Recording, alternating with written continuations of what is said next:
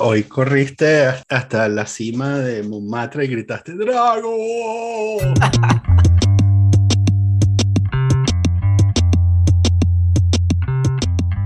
Caímos en un ligero contratiempo imprevisto Oh, que le ha dado bastante sabor. además el La dedo. última semana, sí, claro, además del dedo. El dedo ya está fino. No sé, ya- no, no, no, no sé de qué estás hablando. O sea, no tengo idea de qué puedes estar hablando. ¿Qué clase de contratiempo? Coño, que entonces el domingo pasado, El mundo, el mundo se está preparando para un combate que ocurre en el centro de Europa este sábado. es el combate mental lo que cuenta. Claro. Entonces, nada, el, el domingo pasado hicimos un entrenamiento como cerrado para nada más la gente que quería competir y tal, y revisó estrategia. Ujú. Y entonces, claro, yo nunca he hecho esa vaina.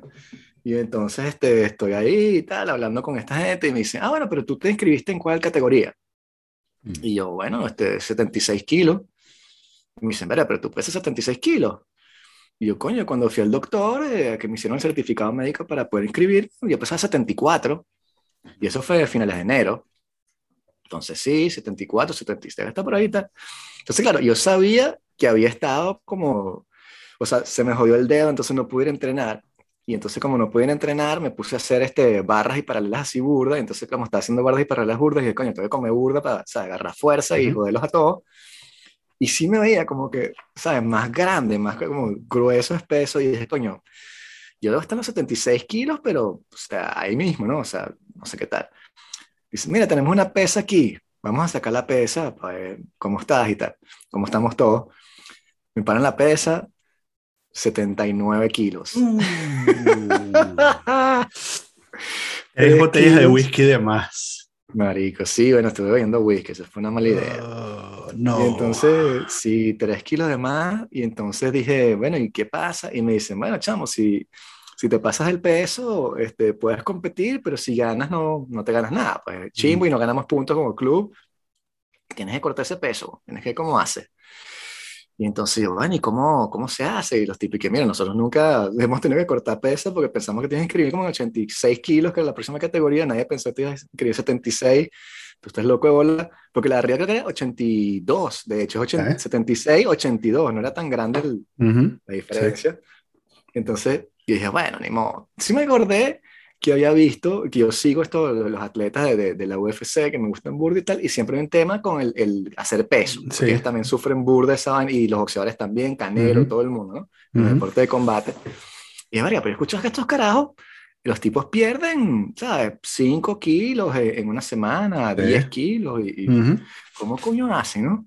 Y me puse a investigar, me encuentro ahí, sí, me encuentro el método de, de weight cutting, de cortar Ok. peso, de George St. Pierre, el, el, este, campeón de la UFC, uno de los carajos que, que más galardonados de toda la vaina y tal, en fin. Dijo, este es, el, este es el hombre, ¿no? Entonces, claro, busqué varias fuentes distintas, no voy a ser que estás leyendo la que, la que no Claro. es. Claro. Hay que estar pendiente de eso en estos días. Sí, O sea, sí, no- sí, exacto. No sí, estaba, estaba como perder peso, estaba leyéndolo en RT. Ay, la página no me abre, ¿qué voy a hacer ahora? Perdí mi dieta. Oye, que tienes que, tienes que llegar al peso en condiciones de pelear, ¿no? Mm. porque vi una, una, una vaina ahí que decía como que no, pero las, este, las modelos de Victoria's Secret lo que hacen es que no comen ni toman agua durante dos días y pierdes tres kilos automáticamente. Claro. Y yo sí, huevón, pero no voy a estar dos días sin comer, o sea, no es un ayuno de Claro. dos días y después llegar a una pelea de, de fucking jiu-jitsu, marico, me van a destrozar. Y Sí. entonces dije, bueno, hay que hacer esto así. Entonces me leí la broma y ok, esto es lo que estoy haciendo. El lunes me tomé nueve litros de agua. Wow. Sí, es, es un biohack. Lo que estamos haciendo es un biohack, Ok. pero de, de alto nivel, Ok, ok. este, en el cual básicamente la cosa se reduce al hecho de que tú no puedes perder 3 kilos en una semana de... O sea, eso es imposible, nadie puede hacer eso. Ni que te metas en Auschwitz. Bueno, en Auschwitz. En, en el 45, bueno, 43. Mal, mal. ¿no? No, no, no, no, no, no. Don't go there. Exacto. Entonces, lo que tienes que hacer es tratar de perder líquidos, perder agua. Esa es la única forma de perder 3 kilos en una semana, que, que sudes todo. Entonces, ¿cómo haces tú para perder agua? Sin deshidratarte como a lo bestia, porque si pierdes 3 kilos de agua vas a estar bastante deshidratado. Entonces lo que tú haces es que haces un biohack en el que te sobrehidratas durante dos días y luego empiezas a cortar el agua, cortar el agua, cortar el agua y convences a tu cuerpo de que va a llegar más agua para que siga excretando el agua que tiene adentro Mm, y así bajas el peso. Entonces, Ok. el lunes me tomé 9 litros de agua. Este, ayer me tomé 9 litros de agua otra vez. Hoy me tomé este, 4.5. Mañana son 4.5. El sábado son 2. Ujú. Eh, diga, el viernes son 2. El sábado es 1. Y el domingo es nada.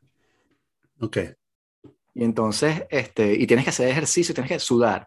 Ujú. Ergo, estoy vestido así todo el fucking Ya. día. Ok. Tratar de transpirar. Bueno.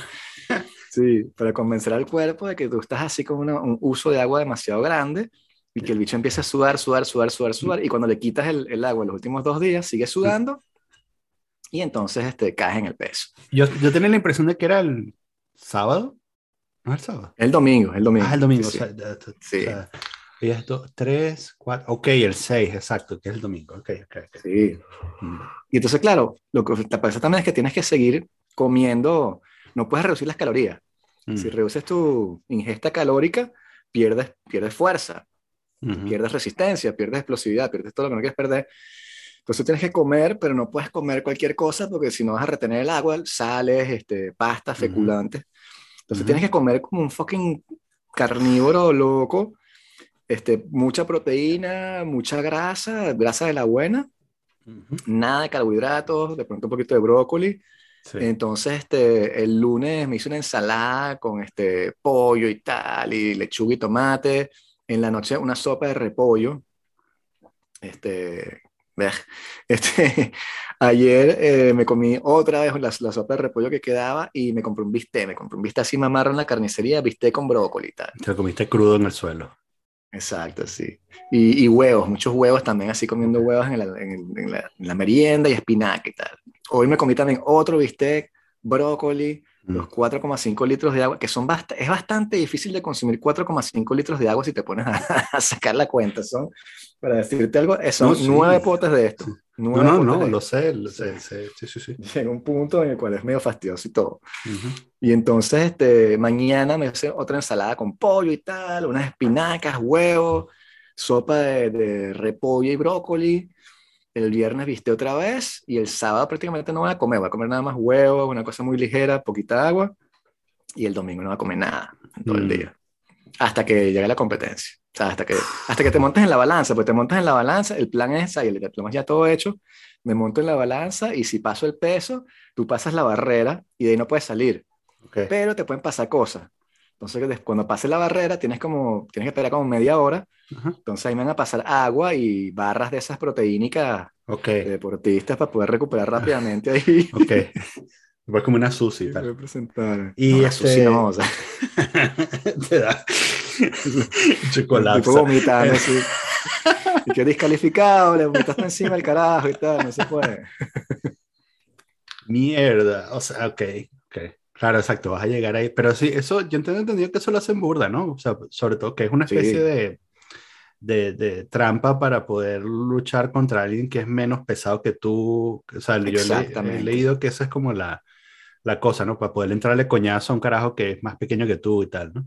Claro, pero la cosa es que los carajos que pelean profesionalmente, como Canelo y la gente del UFC, ellos se pesan el día anterior. Ujú, Entonces los tipos se deshidratan y se matan y se montan en la escala, en la, en la balanza.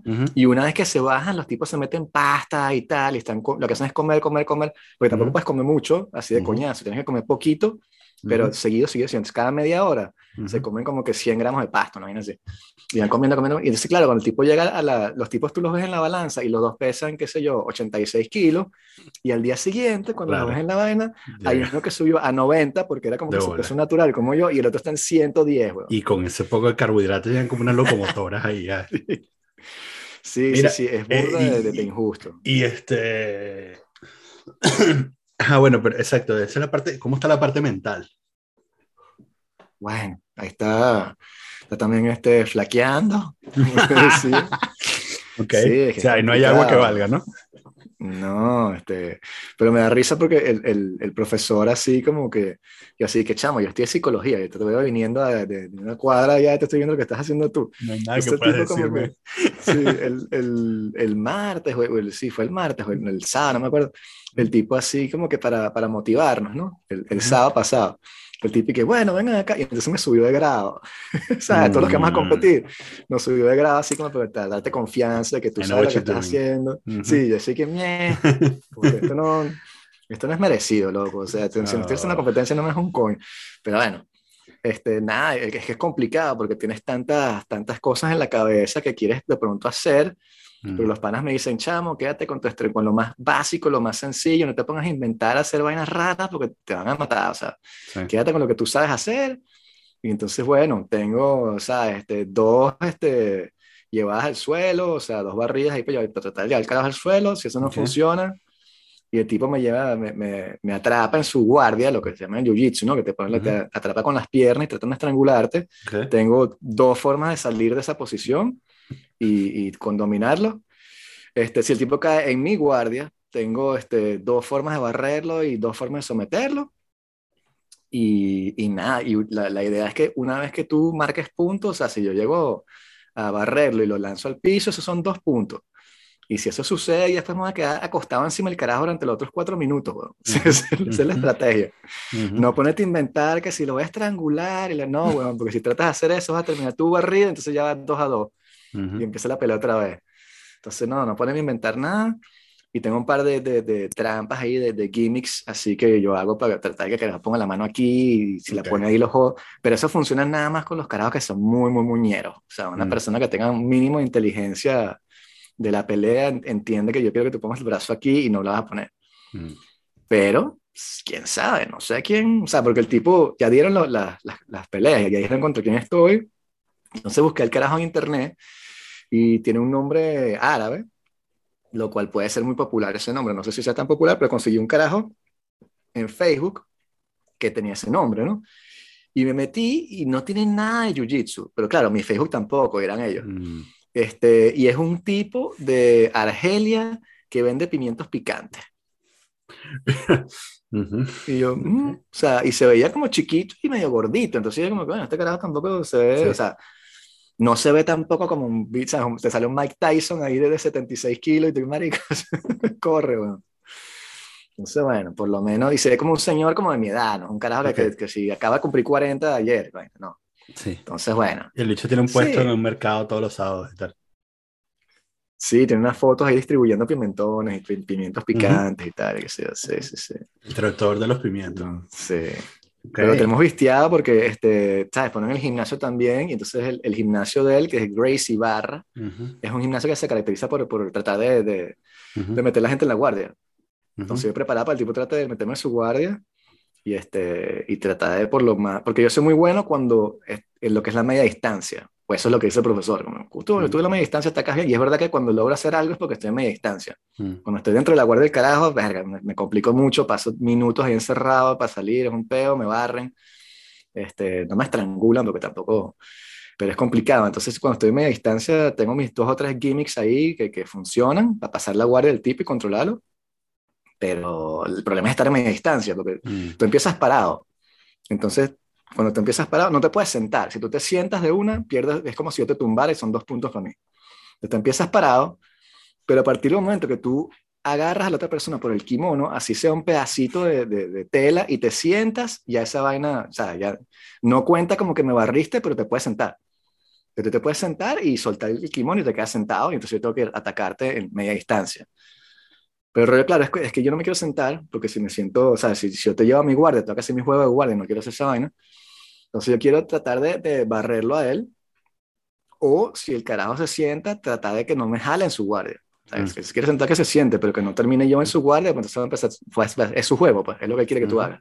Entonces, bueno, estaba practicando el, el, single leg, ¿sabes? El, el takedown single leg. Tengo un single leg y tengo un ankle pick ahí que medio funciona. Okay. Y después la, las vainas clásicas de judo, así el, el shotogari, que, ¿sabes? que es la zancadilla ese de bachillerato que cruza la pierna detrás de la pierna del otro y lo empuja y tal, vainas así. Pero es jodido porque si el carajo quiere, o sea, quiere hacer la guardia, lo que los tipos hacen es que se inclinan hacia adelante. Cuando golpear, el tipo se inclina hacia adelante y pone las manos y tiene la, la, cintura muy lejos, las caderas muy lejos y no lo puedes atrapar. Entonces, si el tipo hace eso, quiere decir que, se, que quiere meterse en la guardia. Si el tipo se para recto, es que quiere hacer judo, o sea, pelear así parado. Entonces, bueno, yo voy parado y veré, bueno, en fin, no importa. O sea, si caigo en su guardia, nada, le, trataré de salir de eso lo más. Porque eso es una ladilla. Si los caras son buenos con la guardia, chamo, no sales ahí, te ponen las piernas alrededor de la cintura y no puedes quitar esas piernas ahí. Y si no quitas las piernas, no sales nunca. Mm. Básicamente, ¿no? Entonces, bueno, una, una pelea, pero fea. O sea, estás ahí empujándole por la rodilla, el cara te está tratando de jalar un brazo por un lado para voltearte para el otro. Entonces, es una, una ladilla y te cansas burda. Entonces, bueno, ese es el, ese es el plan. We will see. Este, ya te contaré. Y para, para peor noticias, este, dieron los horarios. Y entonces yo peleo a las 5 de la tarde, weón. Qué ladilla. Uy, todo el día esperando. Sí, entonces bueno, no voy a ir a la, en la mañana porque me voy a loco ahí dando vueltas por la vaina. Iré como a las 12 para apoyar a los otros. Pero el, profesor pelea a las 9 de la mañana, weón, y no lo voy a ver porque dije, coño, si voy a pelear a las 9 de la mañana me vale loco, o sea, del estrés así de estar allí. Porque el domingo también tengo que estarme pesando todo el tiempo. Me está pesando y tal, viendo, vigilando el peso. Pero que, o sea, lo que yo quiero es cortar bastante para llegar a, 75, 74 el domingo y poder tomar agua y, y comer unos huevos ese día. Ese es el plan. Que si llevas en 76, si me paran en la mañana en 76, significa que tienes que salir a correr un rato. Claro. Sí, y no puedes tomar nada, no puedes tomar agua. Tienes que correr un rato, no tomas agua. Sí, y después tienes que lanzarte para allá y tienes que esperar pasar la barrera esa a las ¿Cuánto tiempo tienes eso entre la barrera y...? Depende de las peleas, de, que, que de cómo avancen las peleas delante tuyo, porque es por tatame. Entonces te meten ahí, si todo el mundo lo somete en 30 segundos, pasas a 10 minutos. Pero si las peleas son normales, vas a estar ahí media hora, una hora. Entonces, sí. Qué fuerte, Tienes que estar esperando, esperando y ves carajos que los están destruyendo así, que ah, la están matando y tú estás así que, ups. ¿Sabes? A veces el morituri te saludan. Pero bueno, lo, lo, lo, importante es este, tener el peso, llegar a la, a la, competencia, poder calificarme y no salir herido. Son las únicas dos vainas que, que son importantes. El resto, bueno, la primera, primera incursión en esas lides el profesor está ahí que no, pero cero presión. Y yo, sí, se lo dices tú porque eres cinta negra y sabes lo que tú tienes todo tu game plan ya hecho y que va a hacer esto, va a hacer esto. Yo que estoy así que, que mi game plan es, como, es negativo, es como que, que no me metan en la guardia. No, sí, sí, sí, sí, no es lo mismo que el tuyo que es atacar el carajo. No morir. Exacto. Que no me pongan en la espalda, que no me mantengan así, pin down. Pero bueno, entonces bueno, estaba así, ha sido complicado porque entonces el lunes me tomé eso, los, los 9 litros de agua y la gente en la oficina y que, ¿qué coño estás haciendo? ¿Por qué estás tomando tanta Y de que no, es que... Y yo se metió unas pepas de éxtasis el domingo Exacto. y llegó sediento a la piscina. Sí, le faltan electrolitos y tal. Sí. Entonces, no, yo les dije, como que, miren, me inscribí en esta competencia y tal, y estoy, tengo tres kilos de más, y los caras, que eso es imposible. Y yo, que no, no, si se puede hacer, es así de esta manera, weight cutting, un biohack. Pero claro, la gente que hace deporte, que algunos hacen básquet, otros, los tipos entienden, pues también tienen, hacen dietas y cosas y saben.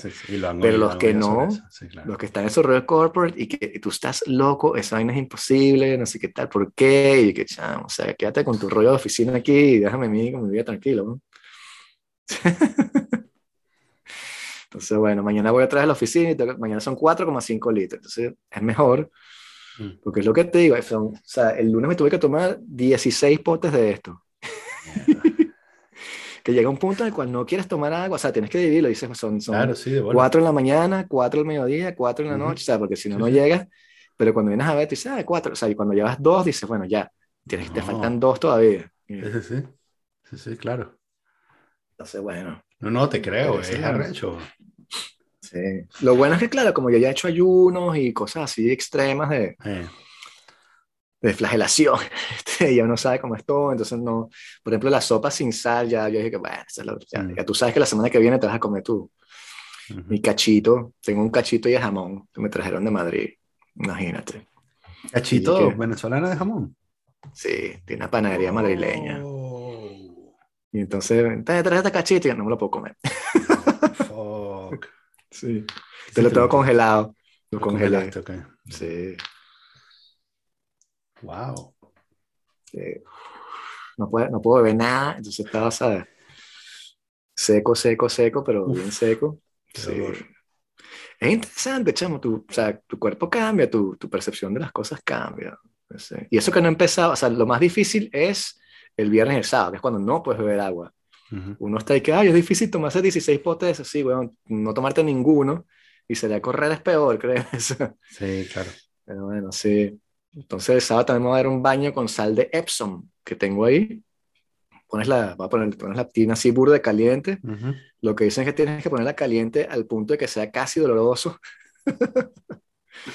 y te metes adentro ¿Y 30 qué hace eso? ¿Te, te deshidrata? ¿Te chupa el agua? Claro, claro, claro. Claro. Son unas sales súper fuertes.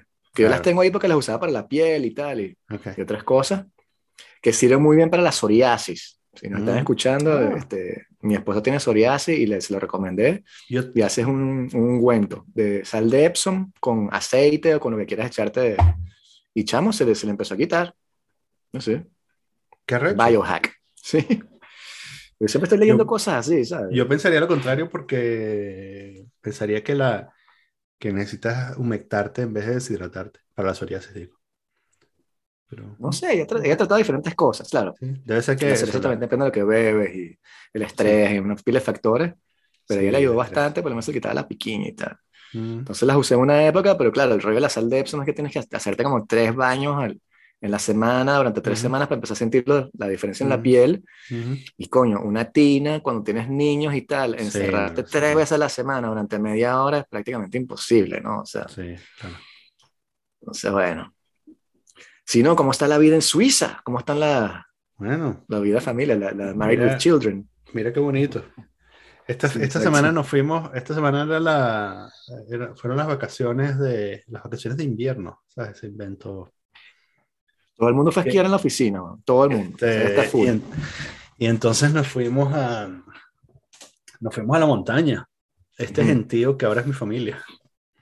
Exacto. Eh, y mm, ¿Cómo bueno, es la logística de, de un desplazamiento de ese, de ese Chamo, tipo? era- O sea, Era este, tú sabes que además yo detesto con mis, o sea, visceralmente detesto el perolero en los viajes, ¿no? Por eso sí. yo desde que soy adulto he viajado con un morral, ¿no? Porque o sea, Sí, me- un carry-on y ya, o sea, que le diga. cae- no, ni siquiera. O sea, de hecho, yo, bueno, o sea, sí, yo sé carrión hasta cierto punto de mi vida, pero, pero yo después, ¿sabes? Militantemente he usado morral porque digo, no. También, sí. Caminas ¿sabes? por todos lados, haces lo que te da la Los gana. ca- sí. Carrión, sí, los carrión son este, para esclavos del sistema. Eh, y, mm, y entonces, eh, claro, después de, tener, después de tener hijos, este, digamos que o sea, tuvimos el pico ese de que viajas con un perolero, pero bueno, poco a poco hemos ido descendiendo y entonces lle- llegamos a un Exacto. punto hace como un año y algo que, eh, bueno, viajábamos con un morral, ¿no? De hecho, Ya, viajamos los, los cuatro con un morral, ¿no? Exacto, nosotros también. sí. Y entonces, eh, pero bueno, ahora no es así, por supuesto cuando tienes bebé. Entonces, Ah, no, pero ¿tú, tú dices los cuatro un morral o los cuatro cada uno un morral? no, los cuatro un morral.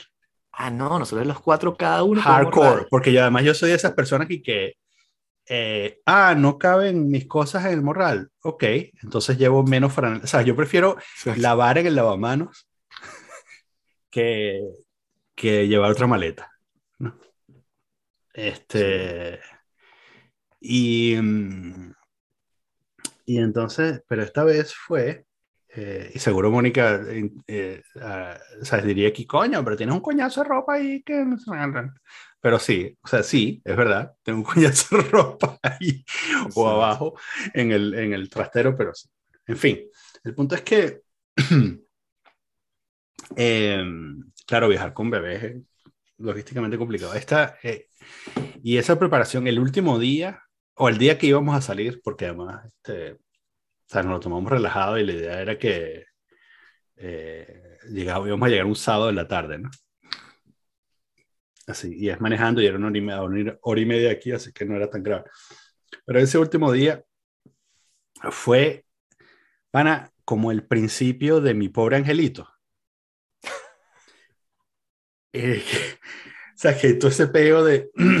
y, este, y yo estuve jodiendo toda la mañana diciendo, pana, se nos va a quedar uno de los bebés. O sea, vamos a estar a medio camino y vamos a decir, ¡Kevin! Porque mm, el perolero fue increíble, ¿no? O sea, este, la cantidad de vainas que nos llevamos, este, entre vainas que necesitamos y vainas que son por si acaso o sea, a los niños. Claro, porque además, o sea, legítimamente, estás allá arriba y estás a hora y media del hospital más cercano, ¿no? Entonces también, bueno, necesitas llevar medicamentos, necesitas llevar este, cosas, ¿no? Stuff. Este, o no deberías viajar con bebé. ¿no? Eso, eso es quizás lo, lo o sea, la gente sensata este, diría, nada, tienes dos bebés de dos meses, dos bebés de dos meses, porque estás, ¿qué, ¿qué, haces viajando, no? Pero por otro lado, eh, desde que desde que hemos tenido hijos, a, a, a todos los hemos sometido a, a, un viaje cuando tienen uno o dos meses ¿no? de edad. Entonces, o sea, esta ha sido la, la, normal y además a mí me parece que es saludable porque ellos se ven forzados a viajar, nosotros nos vemos forzados a viajar. este, no, mantenemos un saludable recordatorio de que, de que las cosas este, de, que uno puede subsistir con, con menos cosas materiales, etc. ¿no? En fin. Este, escribimos a las, a las dos mayores en un, en un campamento de esquí de fondo. Fino. Sí.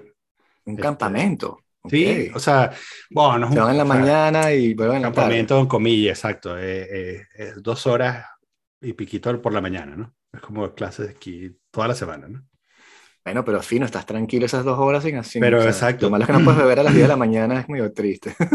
Exactamente, pero, pero tremendo plan en ese sentido porque, porque tienes esas dos horas ahí, es como, es como si fueran al colegio, ¿no? Y además alguien se, se encarga de, de, drenarles la energía por ti, ¿no? Porque además eso es un ejercicio completo. Sobre todo el esquí de fondo, que es una cosa que ya tienes que estar en constante movimiento, no es como el, no es como el alpino que tienes estos momentos de, en que no te mueves porque estás esperando que te suba, aunque... Ok. no, mm. no es tanto ejercicio que el esquí de fondo, sí es mucho ejercicio. ¿no? Y, y entonces en esas dos horas, este, bueno, mi suegro este, que está aquí se, se pegó en, eh, eh, y conmigo a llevarlas, ¿no? Entonces, este, yo tenía mi plan original, para ser honesto, tenía mi plan original de, bueno, me voy a sentar ahí, voy a leer, tomamos un café, qué sé yo, y tal. Escribir poemas. Escribir poemas, exacto. Pero este, mi suegro, que es burda deportista, este, bueno, pues tenía otras ideas y, y, yo me pegué, ¿no? Además, en el, en el asunto. Entonces estuvimos, fue muy fino porque estuvimos en, eh, eh, nada, nos fuimos a caminar por ahí en varias oportunidades. Este, y, y en una de esas, eh, el penúltimo día, este, ya habíamos agotado, digamos, todas las opciones que estaban cerca, ¿no? Así que, bueno, ya, ya caminamos para acá, ya o caminamos norte, sur, este, oeste, en estas o sea, dos horas alrededor del, del, punto donde tenemos que buscar a las niñas. ¿Qué más hacemos? Entonces, este, mi suegro dijo, coño, yo vi un cartel por ahí que decía monte no sé qué cosa, este, que estaba como en el pueblo justo antes de venir para acá y, y que, ah, sí, este, el monte no sé qué cosa, Mont, Mont Le Herba se llama. Este, lo veo en el mapa, en el mapa así de, tengo una app de esas de, de caminos de senderismo, ¿no? Ok. Y entonces que te dice además, este, eh, cuántos kilómetros son, o sea, te, te pone el mapa, te, te, te, muestra los tramos y dónde están las sendas, ¿no? Además, y, cuánto, y la longitud de las sendas. Y entonces eh, digo, mira, tiene toda la pinta de que sí, vale, vamos, vamos a darle, porque, claro, además te muestra las cotas, que es muy importante también, ¿no? Cuando estás en la... Porque, claro, tú, tú lo ves en el mapa normal y, y dices, ah, mira, está así y súper cerca, claro, pero tiene una, una pendiente de 30 grados y entonces, claro. y, y, por, eso, por eso parece tan cerca, ¿no? Eh, entonces, eh, nada, bueno, le, le, echamos bola para el monte Lerba y nosotros estábamos como a, o sea, la vaina de la, la estación de esquí estaba como a mil metros y esto está a 1350 metros, ¿no? Así que era 350 metros de diferencia que no, no parecía mucho. Y un día espectacular, no había nieve casi abajo, ¿no? O sea, estaba todo pelado, era paseo por el bosque sin nieve. Este, claro, pero empezamos a subir y, y bueno, la vaina, se, la vaina estaba así como está la foto que tengo acá atrás. ¿no? o sea, empezó a, empezó a ver nieve, ¿no? Este, y llegó un punto en el que, ¿sabes? Viene una pendiente fuerte y vemos a unos esquiadores bajando así, pero, ¿sabes? En esquí, ¿no? Normal, ¿no? Y, y, yo veo la vaina en el mapa y dice, bueno, es por aquí, pero esta mierda es una pista de esquí. y entonces, y me dice que, bueno, pero, o sea, ¿y a cuánto estamos? Y que estamos como... Estamos 10%. Como, estamos como 800 metros de la, del, del final, ¿no? Este, y bueno, vamos a echarle bola, ¿no? Entonces, bueno, le echamos bola, este, subimos, la gente nos pasaba por al lado y ¡eh! Pues! Sí. Así mataron al actor francés ese, chamo. Sí, sí. Bueno, al final llegamos como a la, a la, a la cima este, y entonces estamos buscando, ¿sabes? Llegamos como, de, digamos, como un, como un prado, ¿no? En el tope de la Mirador, montaña. Entonces, claro. Estamos buscando así dónde está de verdad el pico y entonces vemos, o sea, hay como un hito donde está el pico y llegamos al pico, no sé qué y tal. Y que, ah, llegamos, qué fin y tal. Veo el, el reloj, faltan 25 minutos para que termine la, la clase de la chama y estamos a 3 kilómetros y medio de... Irga. Run, Forest, run, chamo. Pana. Y claro, este...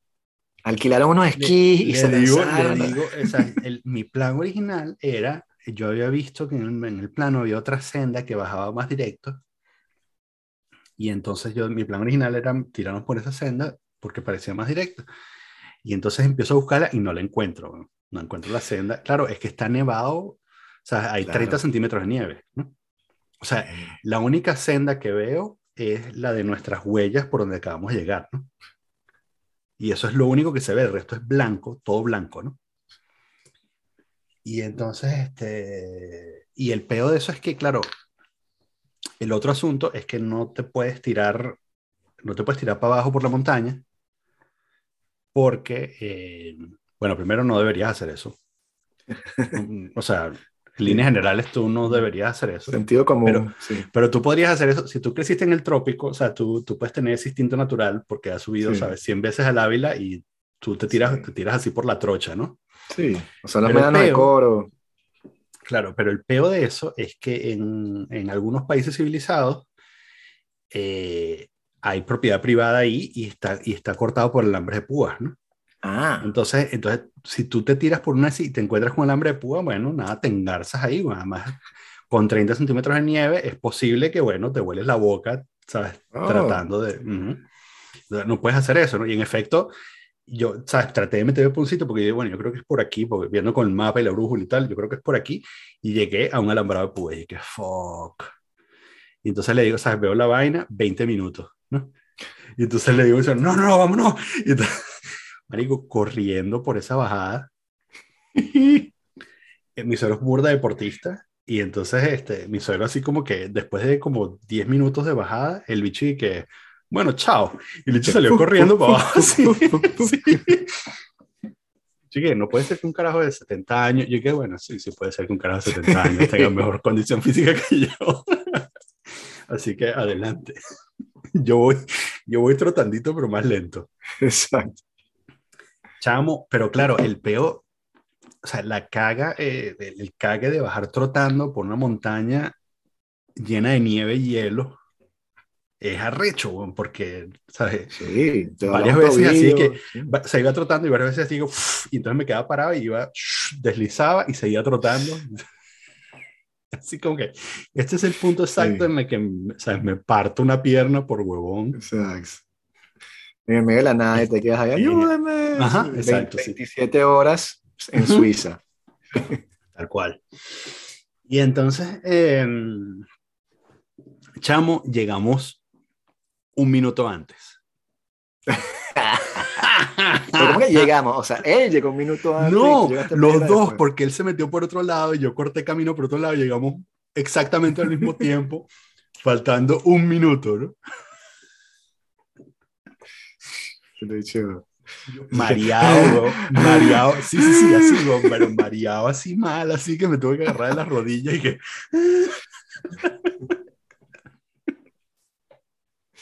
coño, Sí, acabo de tratar, pero bueno, o sea, tres kilómetros, tres kilómetros y medio bajando por una montaña. bro. qué fino. Sí, no, Este- tengo, tengo también un, un pana, chamo. Te iba a preguntar eso. O sea, tengo un pana que, que va a tener, tuvo su chamo en diciembre, ¿no? Entonces el bicho es burda de hippie, ¿no? Ujú. Y entonces él este, anda con la red de las energías, es una muy buena persona y lo adoro y de verdad cree en eso, es súper buena persona. Ujú. Este, pero siempre se enrolla con ese tipo de cosas, entonces el tipo tiene el chamo y entonces yo le digo, coño, felicitaciones, este, ¿cómo se llama? Y el bicho no me quería decir, ¿no? Entonces, o sea, no, no es que no me quería decir, sino que no le, no le decía a nadie, el tipo que no, no he escogido el nombre y tal. Y Ujú. entonces dije, bueno, ok, tenemos un chat ahí en grupo, bueno, pero y tipo se aparece de vez en cuando porque eso, tienen rollo hippie que no se conecta nunca. Ujú. Y entonces, este, para empezar que el pana, este, bueno, él no escucha este podcast, así que no importa, pero eh, hizo, o sea, como es hippie, se mudó para Inglaterra, pero no para Londres, se mudó para una parte en el sur que no me acuerdo, Hay- no, no es Hastings, pero es cerca de, en fin, un pueblo de. Inglaterra, Que es la ni típica vaina. Ah. O sea, el tipo me dijo como que no, tú te montas en el Eurostar, te bajas dos paradas antes de llegar a Londres, después agarras un autobús durante una hora, y llegas a mi casa, visítame, y dije, no, chamo, eso no pasa nunca. Ok. Entonces, bueno, está ahí. Entonces se compró una casa. Se me compró Ujú. una casa, y yo, bueno, qué bien. Pero la casa está destruida, cayéndose a pedazos, y él iba a reparar él solo, ¿no? Yes. Entonces se puso a hacer la broma así, entonces eso fue como en, no sé, en julio, Mm. y yo le dije, chamo, pero vas a tener un chamo, o sea, tienes que estar seguro de que hay calefacción y tal. Y él, no, echándole bola y tal. Y obviamente no llegó. Y entonces tenía un tráiler parado frente a la casa y estaban viviendo en un tráiler delante de una casa tipo Fight Club así destruida, que las tuberías, o sea, no tenía nada la casa y el tipo está, y yo, ¿qué chamo, qué estás haciendo? Entonces se desconectó, pero estaba siempre trabajando en eso y él no sabe nada de carpintería ni nada, o sea, estaba aprendiendo eh, sobre la marcha. Entonces tiene el chamo y yo, bueno, este, ¿cómo se llama? No nos quería decir, ¿no? Pasa una semana, tipo no nos dice, chamo, pasa un mes y el tipo no nos ha dicho, y nosotros nos que chamo, pero este, ¿cuál es el nombre? Entonces nos Vamos a llamar a morir". servicios sociales si no nos dice el nombre. Yo decía, bueno, yo lo llamaba Voldemort, ¿sabes? He who shall not be named, Ajá, sí. que no tiene, no será nombrado. Y entonces al final, ok, tenemos el nombre que me dijo un pana, porque él ni siquiera me lo dijo él. Ujú. Entonces, este es el nombre, y quiero tu opinión sincera. No voy a decir el apellido porque para eres el pana, pero Sí, este sí, es el, sí. nombre del hijo. Ok.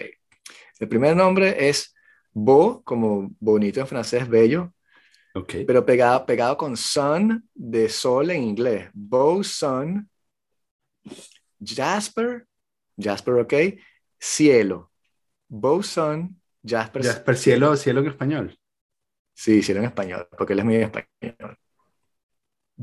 Sun, Jasper, Pero son Sí. tres, no, son tres nombres o, o son dos nombres.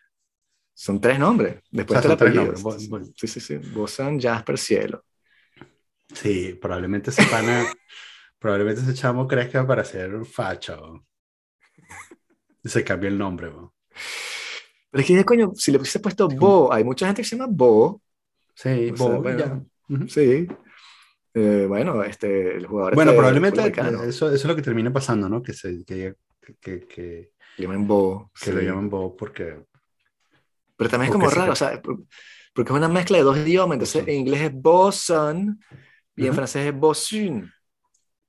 Y en español es Beasun. Beazun. Beasun. Chamo, ¿por qué le hacen eso? Bueno, como te debes imaginar, este, eso es un tema que me llega de cerca. Porque este, una de las cosas que, en los que más he invertido tiempo en los últimos años es este, pensar en cómo vamos a llamar a las hijas. Este, Te escogieron bien, o sea, ustedes quedaron muy bien. no, sí. Bueno, gracias. Sí. Este, eso significa que, Sí. que- que significa que pensamos durante más de 10 segundos. Este, porque, mm, sí, chamo, bueno, lo que dicen, ¿no? Eso, los nombres te marcan, ¿no? Entonces, eh, si tú te llamas Bosón, no sé. Hay un trip ahí de la gente, me acuerdo. Yo, leo, o sea, yo leo, leo tu CV y no te contrato. Pero bueno, capaz esta persona jamás, jamás esté interesada en el, en el, en el mundo este, de los adultos. Entonces, bueno, bien, chévere. También que en español tú me dices que te llamas Cielo y yo pienso que es una mujer. O sea, no Sí. sé, ¿no? Sí. Cielo Concepción, no sé. Pero También, bueno, protegido por Sí. el hecho de que está en el primer mundo, ¿no? Porque, o sea, agarra tú en Venezuela, llama a uno de tus hijos cielo a ver qué le pasa en el colegio. sí, exacto. Mira, Cielito. Sí, es difícil. Chamo, que la gente chamo se, no, otro se lo que- violan en grupo todos los recreos. ¿Por qué me pusieron cielo? Sí. Para darte hasta por el cielo de la boca. Este, Uh, uh. pero sí. Pero no, hay otro pana que le encantaba Dostoyevsky. Me acuerdo que, que él se leyó Los Hermanos Karamazov. Ujú. Y entonces siempre me dijo como que no, No. cuando tengo un chamo, le voy a poner a mi hijo Sósimo. No. Y dije, Sósimo. Sósimo ni siquiera es uno de los tres hermanos. Sósimo es el cura que aparece al principio y que se muere, por cierto. Ah, spoiler alert. Bueno, son No. 700, 1200 páginas, eso pasa en la Sí, página y- 300. Y es un libro de 100 años. Sí, pues. Sí, sí, sí. Ujú. Este, pero ya sí que Sósimo, o sea, no. Y entonces, no sé, el chamo, él va a tener un, un hijo ahorita también, pero creo que, bueno, es una hija, y ya de por sí Sósima, sería Ujú. como extraño. Pero la gente se vacila unos delirios así. Una, una pana también le puso, tenía una hija y le puso este, Ganesha. Mm. Y que no, es Ganesh. ¿Quieres ponerle Sí, Ganesh? Gan- Ponle Ganesh. Sí, exacto, es Ganesh, exactamente. No le puedes poner Krista. ¿Cómo se llama tu hija? Krista. Krista. No. Sí. Jesusa. No. Ponle Sí. Krishna. ponle- o sea, Ujú. hay, ta- hay como cuántas 30.000 deidades en la, en la cosa hindú y tú escogiste una que no se puede, ¿sabes? que tiene un Sí. género pegado al- nombre. Sí. Dice, bueno, sí. No, chamo. Este, Eh, bueno, pero es eso, es privilegio del primer mundo. Este, pero Sí. ya va, porque, espera un momento, porque en, ah, bueno, capaz en Inglaterra no, en Francia está esta regla de que, o sea, hay nombres que están, que te los rechazan en el registro civil. Bueno, sí, si le, le pones Hitler, una cosa así, te lo rechazan. Sí. O, sea, o sea, muchos que no, Sí. no puedes poner, pero, pero no es una cosa, que es una, una de, las, de las cosas que quiere poner este Semur, el candidato de la derecha extrema, era obligar a la gente a poner nombres católicos, Ujú. porque le parecía que parte de la, ¿sabe? la pérdida de la cultura francesa pasaba por el hecho que la gente le ponía Mohamed y vainas así a los hijos, Mm, porque ya sabes con quién va el peo, ¿no? No es que tú le... El Bosón, él no tiene ningún problema con eso, su rollo es Mohamed, sí, Aisha, claro, obviamente, este, obviamente. Sí, Samir Sí. Abdelá. Sí. Entonces, pero no, no hay, no hay una cosa así, pero también lo que me he dado cuenta en Francia, que me, me di cuenta al principio cuando llegué, es que la gente, o sea, eso de hacer chistes con los nombres de las personas, o burlarse de los nombres de las personas, no va. Mm, Eso no da risa y no se hace. Y que tú en Venezuela siempre estás, ¿sabes? Como que, ah, tú Claro. eres el cuatro ojos y el no sé qué vaina, y el flaco y el gordo y el negro. Aquí es como que no, no, no. El tipo se llama tal y le poner un sobrenombre tipo, se llama Julian, le dices Juju, pero son, son sobrenombres típicos de aquí. ujú. Stefan, este, Steph, Sí. pero no te vas a poner a inventar, eh, decirle al tipo como que el borracho porque una vez hecho una pea o el otro, ¿sabes? Sí. Entonces, por lo menos en ese lado te das cuenta que el primer mundo es muy distinto, que en Venezuela todos teníamos sobrenombres. Sí, O claro. sea, sí, Sí, eh, pero, o sea, en, en, Francia, eh, o sea, sí, porque una cosa, es el- una cosa es hacer un chiste con el nombre, otra cosa es hacer el sobrenombre. Tú dices que, bueno, supongo que las dos cosas, ¿no? No están bien vistas. sí, aquí yo no conozco a nadie que tenga un sobrenombre que vaya más allá de que Mathieu le dicen Matt, Ujú, pero, o sea, que una especie de diminutivo, o Leopoldo le dicen Paul, ujú. pero así de poner un sobrenombre como, ¿sabes? En Venezuela había tantos, este, o uno que le decían compotica en, la- ¿sabes? Ujú. en, en la escuela, otro le decían este, jojoto, Ujú. esas cosas así, eso no va, o sea, no, no se hace. Mira, es una, es una ley eh, napoleónica. Napoleón fue el que, el que implantó esa ley. Eh, Napoleón prohibió el nombre de Hitler, wow. No, dice, eh,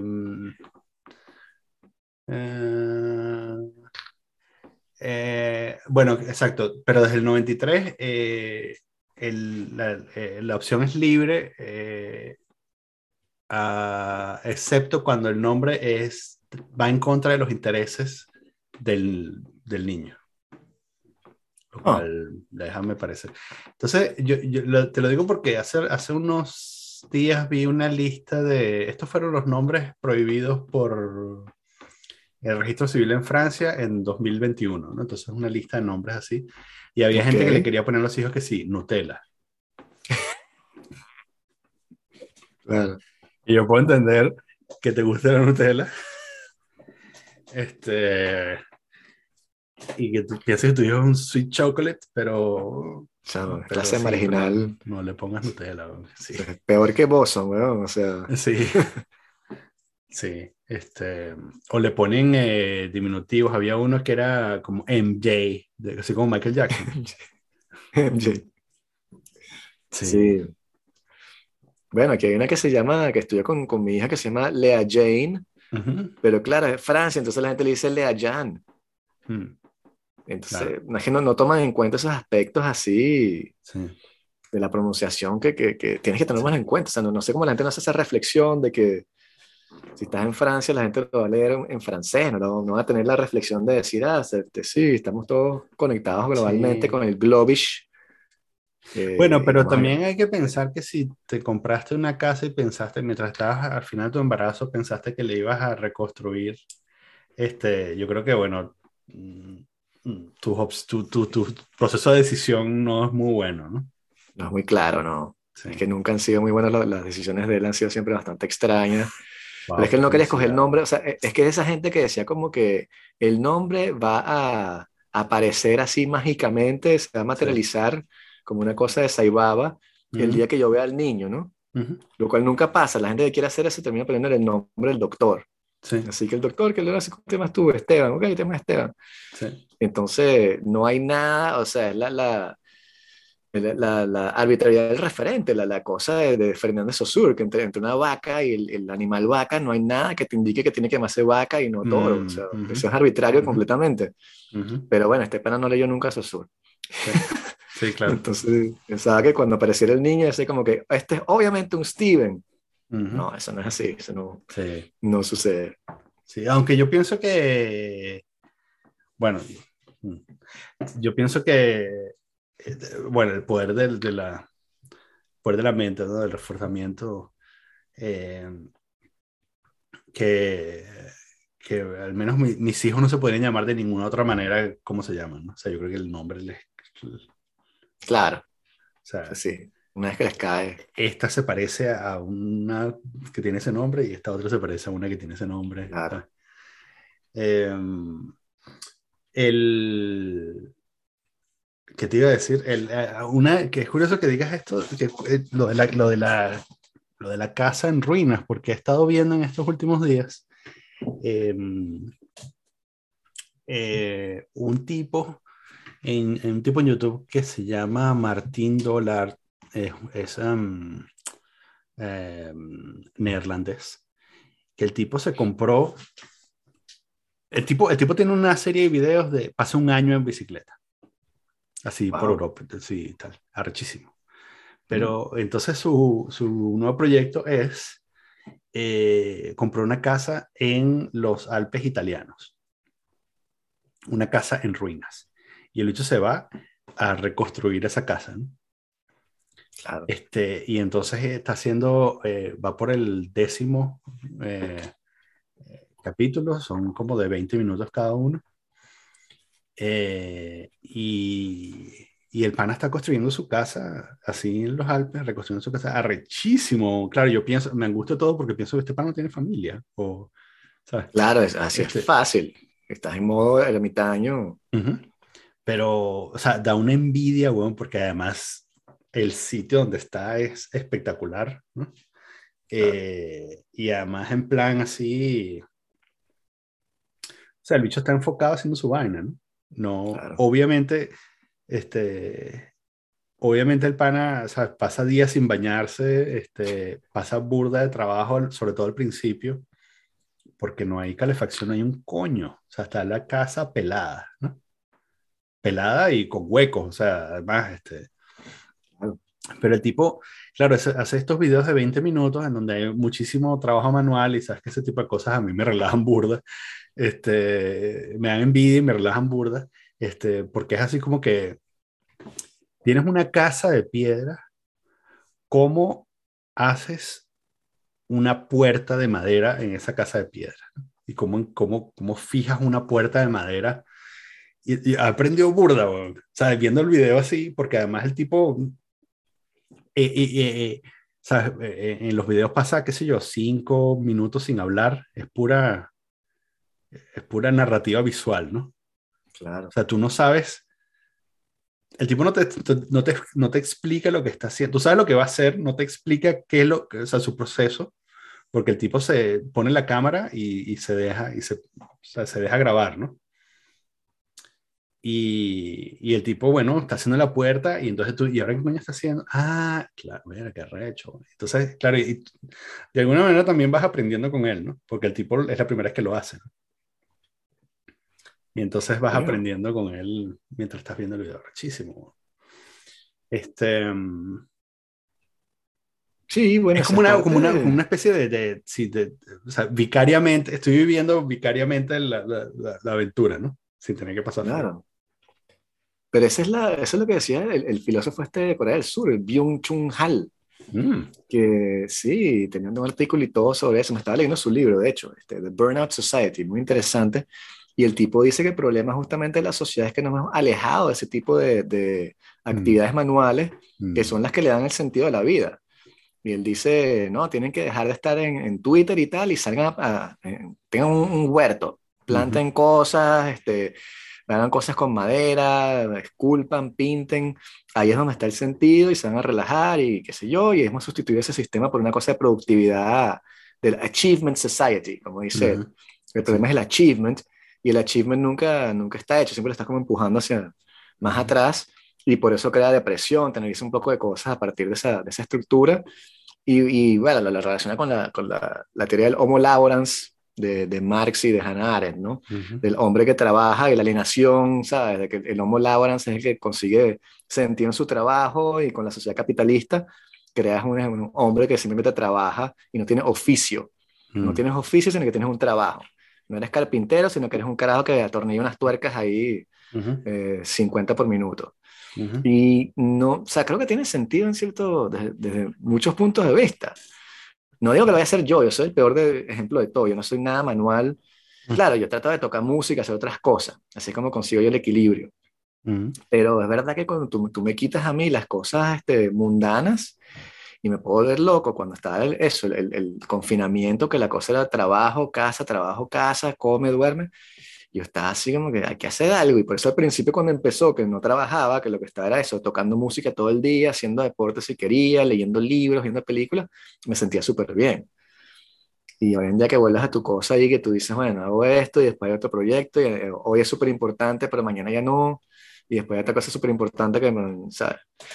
Pierdes todo tipo de, de, de, de anclaje en lo, en lo, que es la realidad y, y, es peor con el metaverso, ¿no? Ese es el proyecto es ese, ¿no? Meternos todo en el metaverso, donde incluso peor que eso. Que, es que es burda de orwelliano también por esto de que siempre hemos estado, siempre este proyecto ha sido prioridad, ¿no? Es como el equivalente este, orwelliano de, de, los cambios de prioridades en, en el mundo corporativo, ¿no?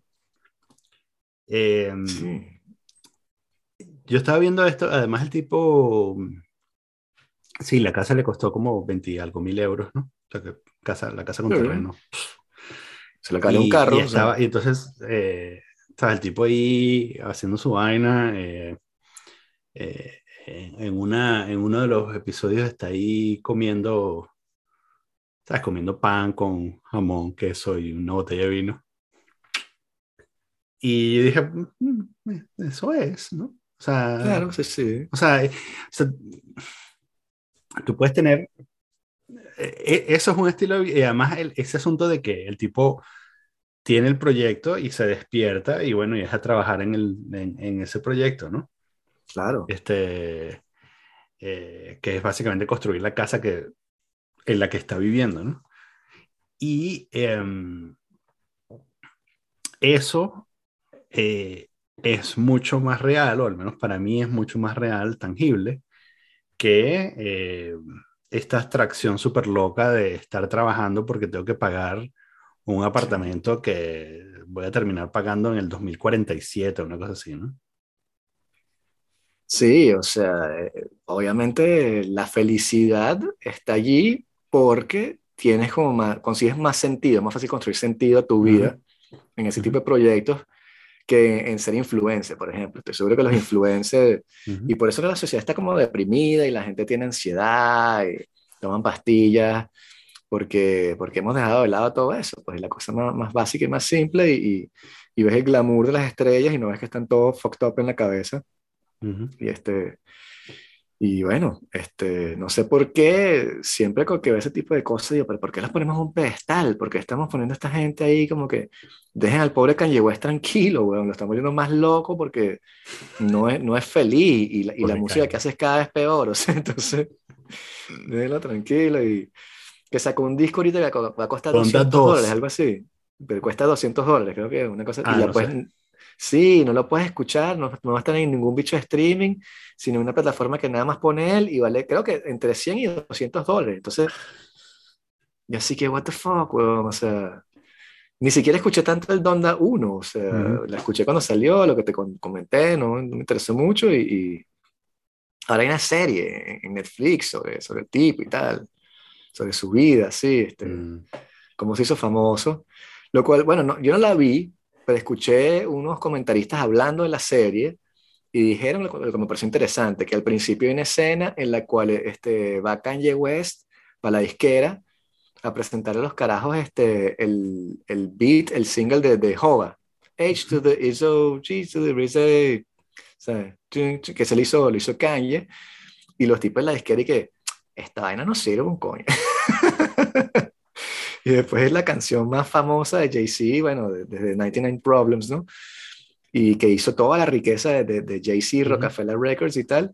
Y es interesante ver eso, como que en ese momento la gente sigue, ah, esto no, no es lo que está funcionando y le cierran la puerta y tal, y qué sé yo.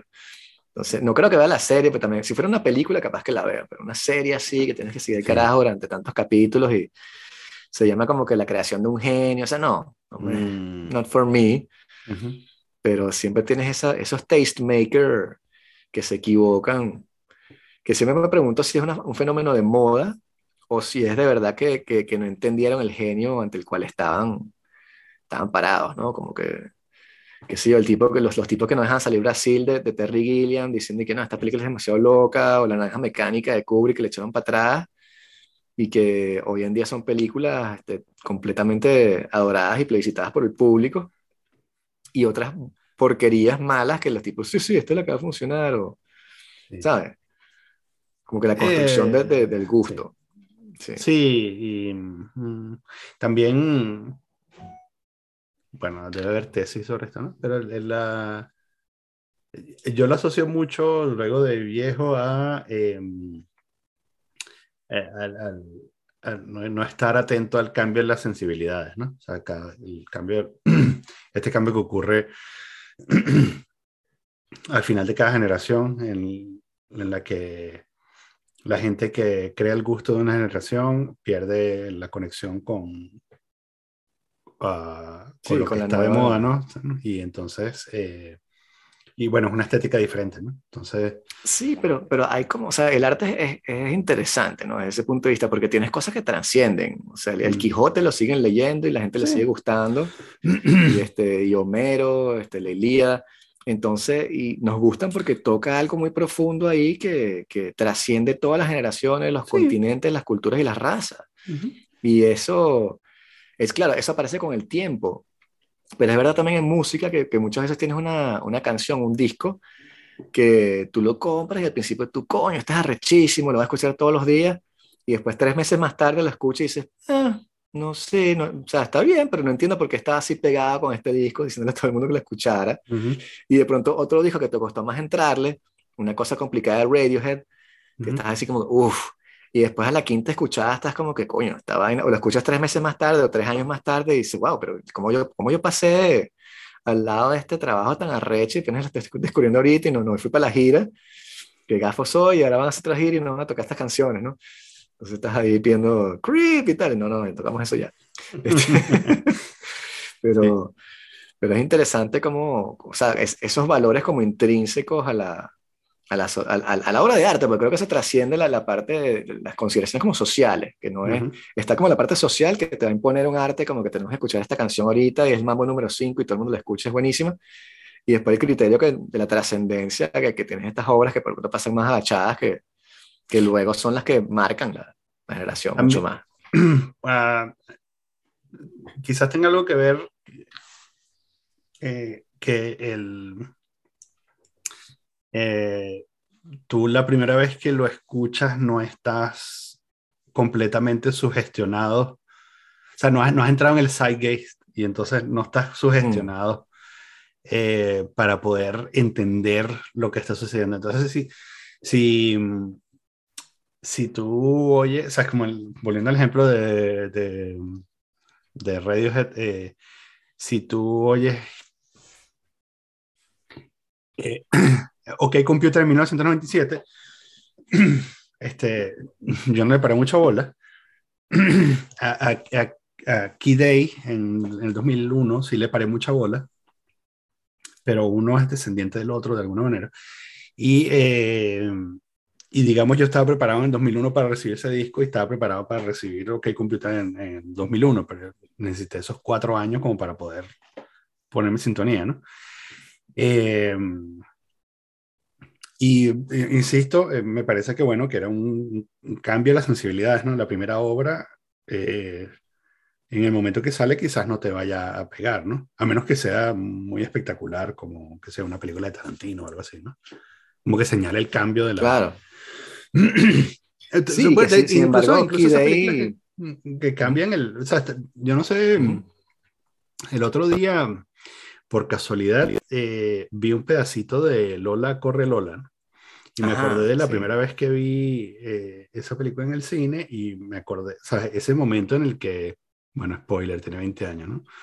Eh, ese momento en el que a los 20 minutos de la película se acaba la película, ¿no? Ah, sí, sí. Y empieza, y empieza otra vez y dices, eh, claro que después ha sido hecho un montón de veces de distintas maneras y de forma incluso más frenética.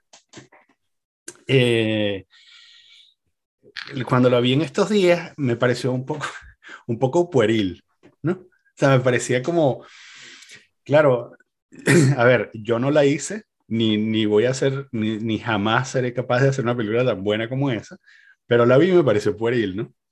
Este, Quizás porque, bueno, ya, ya pasamos ese momento, y, pero en su momento me pareció como que, bueno, no, no solo era una película muy arrecha, sino que luego de esa película, en un espacio de cinco años salieron como diez películas iguales a esa, ¿no? Eh, o, que, que, eran herederas de, de, esa película, ¿no? Y lo mismo pasa con Tarantino también. Claro, pero es como, como no sé, este, este arte que va como a romper los esquemas o imponer una cosa nueva que no es aceptado al principio y luego lo plebiscita todo el mundo. O sea, si te acuerdas, este, en los Óscares, eh, cuando ganó Danza con Lobos, que se llevó todos los Óscares y ganó Kevin Costner, etc., eh, la película que le ganó fue Goodfellas. Y tú dices, coño, ¿cuál película tuvo más impacto cultural? Sí. Este, trascendencia. ¿Y cuál, cuál, cuál ve la gente hoy en día? O sea, la gente no te llega a la, oficina y que, marico, ¿sabes qué vi? Danza con lobos. Sí, no. Sí, y, la gente dice que, chamo, vi Goodfellas, que vaina tan arrecha. Y no comparte memes de danza con lobos ni nada. Exacto. Entonces, ¿por qué en ese momento no tuvieron la, la clarividencia de, darse cuenta de que tenían que ir con Goodfellas o con Pulp Fiction contra Forrest Gump. Yo siempre fui Team Pulp Fiction y me da demasiada rabia que, porque Forrest Gump, que es la película como desde el sistema, que todo está bien y qué sé yo, y hace todo lo que tiene que hacer, ganar, que está muy bien hecho, etc. Pero comparada con Pulp Fiction, que era una ruptura paradigmática en la forma de contar de la, narrativa del cine y que funcionaba y, era, ¿sabes? Clever y tenía sus su diálogos. Eh, para mí, o sea, sigue siendo una de mis películas favoritas all fucking time, o sea, el soundtrack. ¿Cómo no le vas a dar nada? O sea, le, creo que mejor guió una cosa así como que para basurearlo, pero nada, lo demás se lo dieron. Y, ¿sabes? Este, Forrest Gump, bueno, o sea, otra vez Tom Hanks ganó otra, o sea, entonces tú dices, bueno, pero, pero bueno, haciendo? tremendo ejemplo, porque si, o sea, si tú me preguntas si eh, recuerda cómo eran los 90, para mí eh, Forrest Gump es, es, la quinta esencia de los 90, ¿no? Es la, es la eh, de hecho, de, la, de la sensibilidad de los 90. De la sensibilidad mainstream. Sí, o, no me refiero a ninguna otra sensibilidad, porque cuando me refiero a la sensibilidad me refiero a la sensibilidad mainstream, ¿no? inherentemente. No mi sensibilidad, la, que también es muy mainstream, pero quiero decir la, la, la, sensibilidad predominante, ¿no? Claro. Este, que son, ¿sabes? Es, buen rollista, este, además inscrita en toda esta em, corriente del fin de la historia, porque, o sea, Forrest Gump es la película del fin de la historia, ¿no? Sí, sí. Sí, pero como te digo yo, yo siempre fui más de, no sé, de, David Lynch cuando se le Mulholland Drive y, este, mm. bueno, los highways sobre todo de los 90, o sea, estaba siempre tirando más a esa, esa tendencia eh, que rompe, que trata de investigar, o sea, para mí el arte eh, viene por ese lado y por eso me da tanta rabia que le quieran inscribir o adscribir este, discursos a, o sea, el arte no tiene que estarse preocupando por, por, por los discursos que, que, que, hay atrás. El arte es arte y, y, y, ya, no puedes hacer arte pensando en que esto está mal decirlo o esto no es políticamente correcto o cómo va a quedar las personas de tal categoría aquí. No, el arte tú lo haces y, y la gente debate esas cosas en otro, en otro plano, pero no en el plano artístico per se, que es una de las taras que tenemos hoy en día. O sea, no puedes o sea, no entiendo por qué va, o sea, ahora están censurando este, Mark Twain, ¿no? No censurando, pero están diciendo que no se puede leer porque dice la palabra con N que no se puede decir. Nigger. ah, bueno. Otra vez. Ah, ¿verdad que sí? sí lo dice, ¿no? Sí.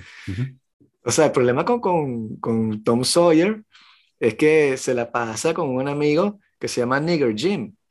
Y dice, Nigger Jim, y está escrito, y le estoy citando textualmente el texto. Por eso no me hagan una cosa tipo Joe Rogan ahí.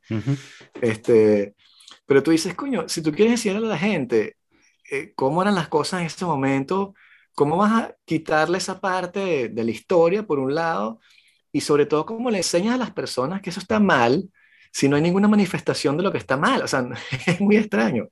Le impones un criterio, nadie puede decir esto, ok, pero déjalos que vean por qué no pueden decir eso por qué está mal y enseñarles las obras en su contexto, no les digas simplemente no podemos este, leer la Ilíada sin tomar en cuenta que había esclavos matando. Sí, o sea, eso lo sabemos, tranquilo, no te preocupes. Y estaba mal y todo, no creo que nadie lea la Ilíada y salga de eso pensando, ah, una buena idea tener esclavos. La sola aparición de la palabra es una manifestación de la opresión, por lo tanto debe ser eliminada. Sí, es como una palabra mágica, ¿no? Como que aunque tú la cites, porque tienes esa distinción que estamos haciendo ahora, ¿no? Que el contexto no, no importa y la intención tampoco. Entonces, que yo diga una palabra citando una canción, leyendo un libro o diciendo o, utilizándola para decir que está mal, igual no puedo decir la palabra, aunque así sea para explicar por qué está mal. Tengo que decir la palabra que empieza por N o cosas así. Entonces tú dices, pero que qué aberración, porque el, el contexto y la intención importa.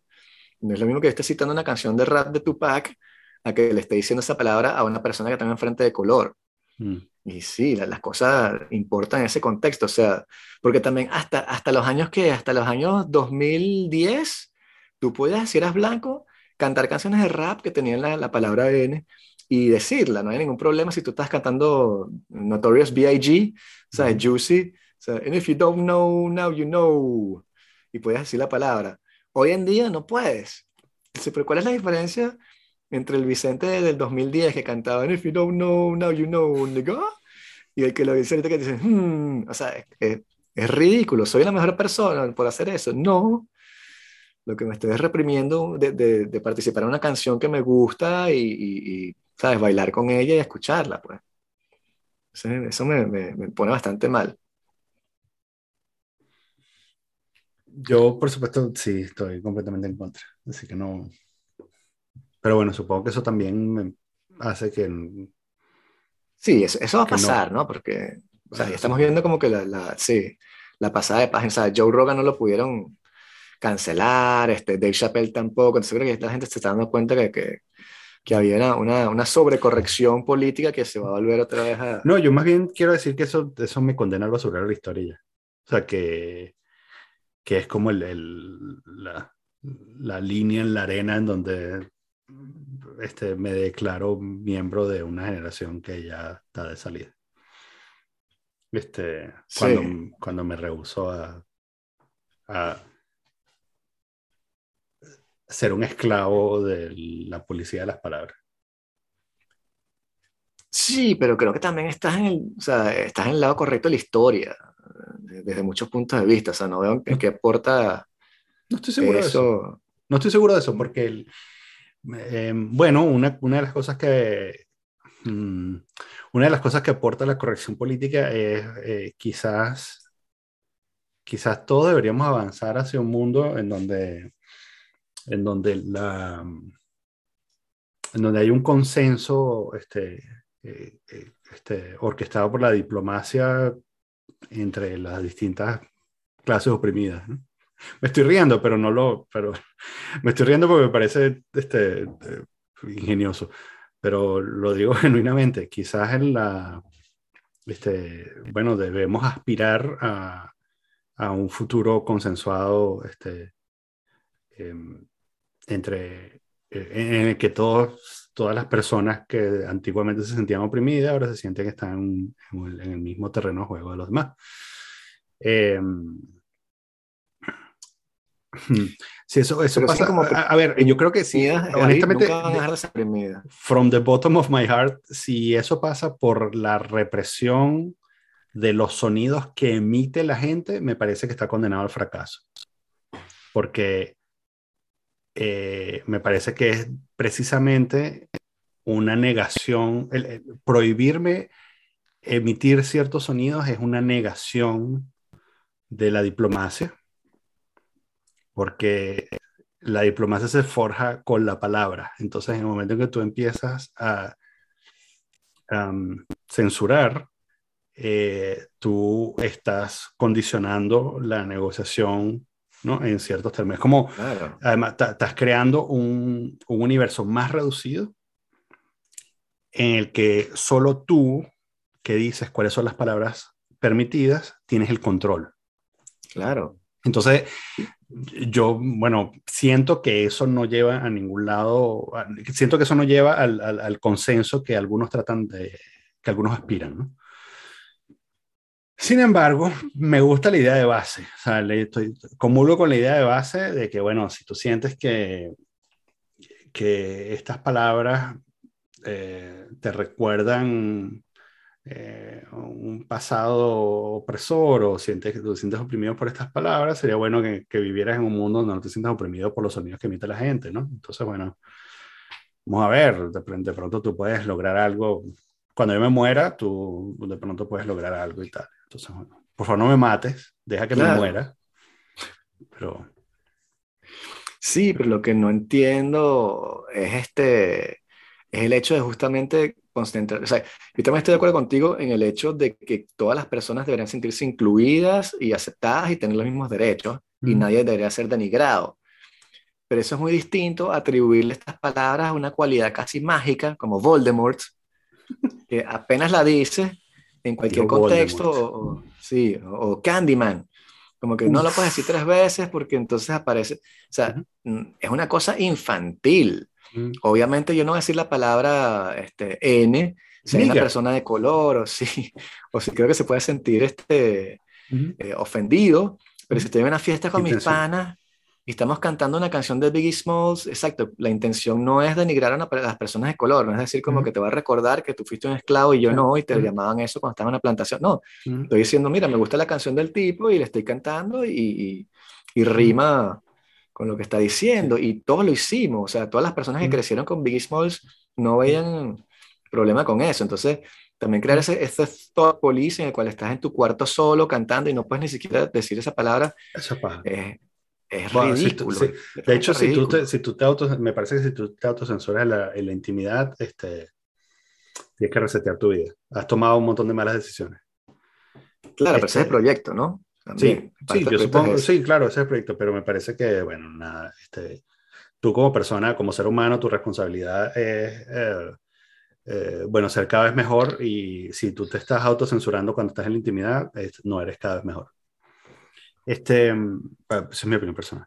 El, eh, quizás también como, o sea, como yo estoy en, la, en, la, en, la, en el ápice, en la cúspide del privilegio, yo, yo he luchado toda mi vida contra todos esos adjetivos este, peyorativos, incluso desde, o sea, o sea, yo, yo decidí hacerme dueño de mi sobrenombre en, en el colegio, ¿no? O sea, llevarlo con orgullo. Sí, sí. Este, y, y luego cuando, cuando me volví literalmente eh, un maldito sudaca, yo llevo, yo llevo el sudaca como, o sea, yo soy un sudaca. Soy un beneco y soy un sudaca. Y, y soy orgullosamente un beneco y un sudaca. Y sí, por mis venas fluye el líquido que nos hace a todos ladrones. Sí, soy peor persona que un montón de gente. Sí, y soy un sudaca. Pero claro, eso lo puedo decir yo quizás libremente porque, como te dije, estoy, ¿sabes? Soy un hombre blanco.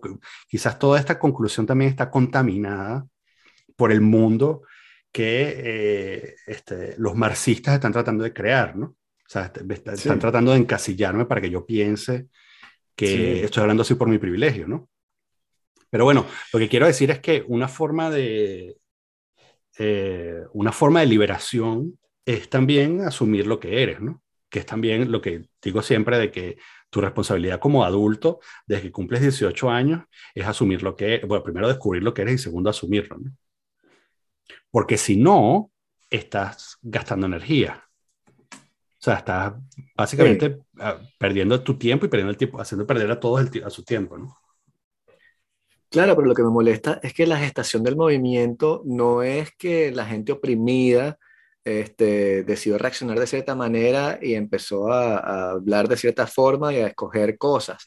No, es que una gente que está arriba, una élite muy cifrina, muy supuestamente progre, le impone a todo el mundo una forma de hablar que ni siquiera la gente que está oprimida, entre comillas, este, federa o, se adhiere a ella. Estoy pensando, por ejemplo, en, la, palabra latinx, latinx, latinex, no sé ni cómo se pronuncia esa vaina, que es una vaina construida por unas élites en no sé dónde, en San Francisco, para decir que vamos a incluir a la gente latina que es no binaria, y cuando ves todas las encuestas, 80% de los latinos dicen, no, nosotros somos latinos o latinas, e incluso los trans latinos dicen, no, yo soy latina. O sea, no tienen ningún problema con eso y te quieren imponer una forma de pensar porque ellos saben más que tú las estructuras del lenguaje y, este, y la forma en la que las estructuras de poder y Foucault y todo eso trascienden y percolan en la sociedad. Cuando tú dices, no, si tú estudias el lenguaje, el lenguaje lo que hace es lo contrario. Hay un uso del lenguaje que, que se crea abajo por la mayoría y después eso se vuelve norma. No al revés, tú no puedes inventar que vamos a llamar todes e imponerle eso a un poco de gente la gente, o sea, por un lado no lo va a seguir. Y si después los acusas de ser exclusivos, excluyentes y racistas porque no usan todes, dices, pana, pero te estás inventando unas vainas aquí que son impronunciables y son hasta feas, y ahora no, yo no la quiero usar y me dice que soy racista por eso, ¿no? O sea, eh, eh, no, es, no, es, no es justo el juego. Sí, suena a un instrumento de dominación. Porque parece serlo, ¿no? Marxismo cultural, sí. Gramsci, pero en el siglo XXI. Bueno, bueno, bien. Yo, yo, yo vine a hablar de Ucrania, pero qué bueno que hablamos de esto.